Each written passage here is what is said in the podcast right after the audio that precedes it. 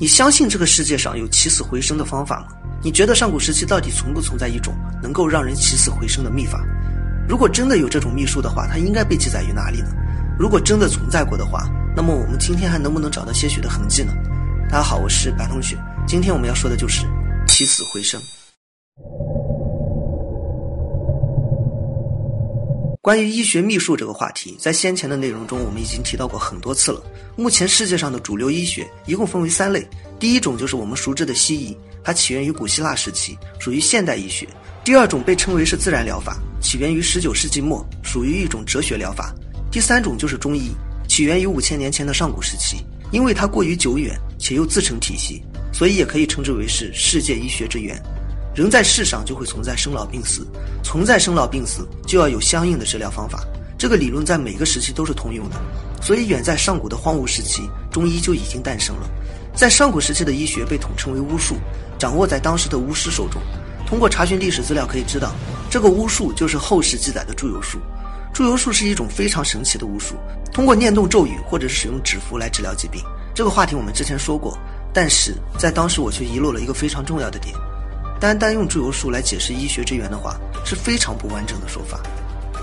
不管是在现代还是古代，所有的疾病都是可以分为两大类的。第一类可以理解为是生病，大约就是身体上的疾病，比如说骨骼破损、划破皮肤，这些都属于生病，也就是外科。第二类属于心病，比如说精神疾病、脏器疾病，这些都属于心病，也就是内科。而我们所讲的祝由术，显然只是针对于内科的疾病。那么在上古时期的外科疾病，它是怎么进行治疗的呢？在上古时期，到底有没有治疗外科疾病的方法呢？我们带着这些疑问查询历史资料，或许就能看到一些出乎意料的答案。如果仔细研读《山海经》，将其中的几个章节串联起来，你会发现一个令人费解的故事。在《山海经》的《海内西经》中记载，二父之臣曰威，威与二父杀哑鱼。在《海内西经》中还有记载，开明东有乌鹏、乌底、乌羊、乌吕、乌凡、乌象，假甲鱼之师。皆操不死之药以拒之。在海内南经中还有记载：雅于龙首，居弱水中，在星星之人民之西，其状如龙首，食人。在北山经中有记载：右北二百里，曰少闲之山，无草木，多青碧，有兽焉。其状如牛，而赤身，人面，马足，名曰雅鱼。其音如婴儿，是食人。这四篇记载，单看哪一篇都没有什么特别出奇的地方，但是将它们串联起来，却可以得到一个十分诡异的故事。在这个故事中，有一位叫做雅鱼的天神被其他天神合谋杀死了。这个雅鱼死后，他的尸体就落在了开明东这个地方。之后，开明东的六位巫师带走了雅鱼的尸体。我们之前说过，这个巫师其实就是在那个时期的医生。这六名巫师通过不死药对雅鱼进行治疗。那么他们成功了吗？是的，成功了。不久之后，《山海经》的作者在北山这个地方看到了一种吃人的怪物。这个怪物龙头人面，并且长着牛身和马足。这个怪物。就是之前的天神雅鱼，至于雅鱼变化的原因，我们不知道；吃人的原因也无处查询。但是可以知道的是，雅鱼绝对是经历了一场手术，一场外科手术。通过雅鱼外貌的变化，我们也能知道，这种形象变化通过猪油术是实现不了的。那巫师团用的是什么医术呢？这个医术会不会才是真正的医学之源呢？如果从这里来看，大家感觉牵强附会的话，在正史中也有足够的资料可以证明。之前我们说到过，想要探索医学的源头。那么有一本书是必看的，这本书就是世界上第一本医学专著《黄帝经书》。大家知道《黄帝经书》是谁创作的吗？通过流传至今的《黄帝内经》可以看出一些端倪。轩辕皇帝击败蚩尤之后，曾经将所有的知识都集合成为文献记载，在马王堆汉墓中出土的《黄帝十六经》，其中记载的就是探索大道的方法。道士李全从石洞中获得的《黄帝阴符经》，其中记载的就是当时的兵法。而《黄帝内经》中记载的就是上古时期的所有医学知识。读过这本书的朋友知道，整本《黄帝内经》共分为两篇，分别是《灵枢》和《素问》。在上古时期，有一个名医叫做岐伯，《素问》篇就是出自于岐伯之手。中国传统医学在古代的时候被称为是岐黄之术，其中的岐就是岐伯，黄就是皇帝，由此也可以看出岐伯的医学地位。岐伯所讲的经络和脉象理论，一直到今天也没有办法破解。至今，岐伯也一直被称为是华夏中医始祖。在当时还有一个名医叫雷公，《灵枢篇》所有的针灸理论就是出自于雷公之手。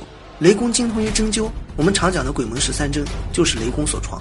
其实也就是说，岐伯奠定了经络，找到了治病的理论依据，而雷公发明了针灸，找到了治病的具体方法。在这其中却少了一部分资料。不管是经络还是针灸，它都不属于外科。但是从雅鱼的故事中可以看出，给哑鱼治疗的巫师没有使用经络和针灸，而是一种类似于外科手术的方法。那么这些内容在《黄帝内经》中就没有记载吗？实际上确实有记载，但是在很早之前就已经失传了。简单来说，流传至今的《黄帝内经》是不完整的，除去《灵枢》和《素问篇》之外，还有一篇为外经篇。在《汉书》卷十三《艺文志》第五《方剂类医经》中曾经记载，医学专著除了有《黄帝内经》之外，还有一本《黄帝外经》。整本《黄帝外经》共有三十九卷，目前已经全部失传了。那么，既然《灵枢》和《素问》是岐伯和雷公所作，那么这个外经到底是谁写的呢？难道在上古时期还存在一位神医吗？这位神医手中真的有起死回生之法吗？在《史记·扁鹊传》中曾经记载过。扁鹊在给人讲医学的时候，曾经提到过，在上古时期有一位叫做渔夫的神医。这位神医治病从来不用汤药，而是用石刀。石刀就是石头磨成的刀。渔夫用石刀割开患者的皮肤，然后通过割皮解肌、绝脉结筋的方式来治疗。从这些描述上，我们也能知道，这个描述的就是一场外科手术。而这个手法显然就是上古时期巫医所掌握的秘术。也就是说，在五千年前，中医就已经能够完成外科手术了。外科手术，也就我们俗称的开刀，这一部分一直都是中医的硬伤。目前的中医以预防为主，在手术方面基本上没有提及。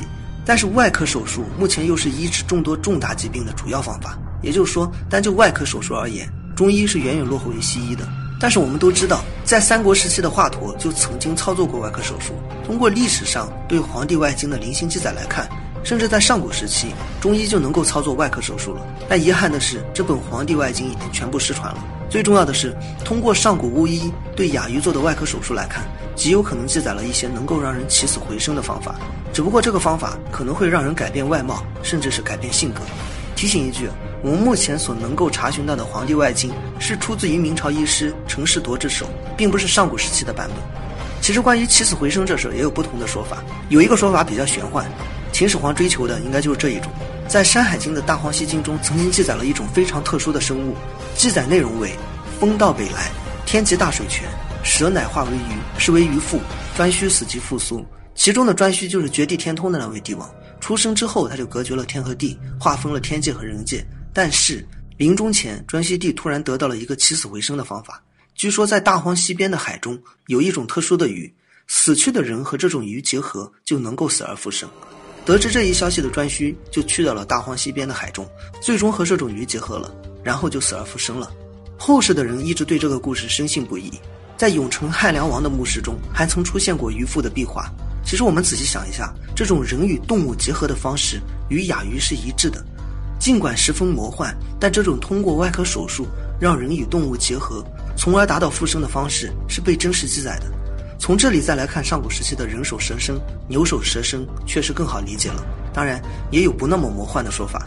有人认为，在《皇帝外经》中的死而复生，其实就是一场简单的外科手术。在历史上，曾经有关于渔父医术的记载。据说有一次，渔父听说邻居家的孩子突然去世了，连忙赶到邻居家中，所幸这个孩子还没有被埋葬。问清病况之后，渔父脱去了孩子的衣服，用石刀划开了肚皮，拿出肠子一看。原来是这孩子吃了太多没有烤熟的肉，肠子被堵住了。之后，渔夫将堆积的肉食挤出，缝合伤口，最后又给孩子鼻子塞进了一些草药。不到半天的时间，这名被人判定为死亡的小孩就复活了。说实话，这孩子恢复的确实快。其实不管哪种说法，到这里我们都碰上了一个致命的问题。说了这么多玄幻的东西，有朋友可能会问：你有证据吗？咱们先不说能不能死而复生，也不说有没有麻醉药，能不能先拿出一个开过刀的证据来？还真的有，在二零零一年的时候啊，山东临淄曾经发现了一批头骨。根据鉴定，这批头骨来自于五千三百年前，也就我们常说的上古时期。在这批头骨中，有一个命名为三百九十二号的头骨，在这颗头骨上有一个非常平整的开口。从开口上来看，并不是意外导致的，而且从边缘的痕迹来看，这颗头骨是愈合过的。也就是说，在五千三百年前。这颗头骨的主人经历了一场头骨开孔的外科手术，这个人并没有立即死亡，手术之后还存活了很长一段时间。不管怎么说，上古时期的医术绝对是有外科手术的，但是至于它到底有没有那么玄幻，就要看你信不信了。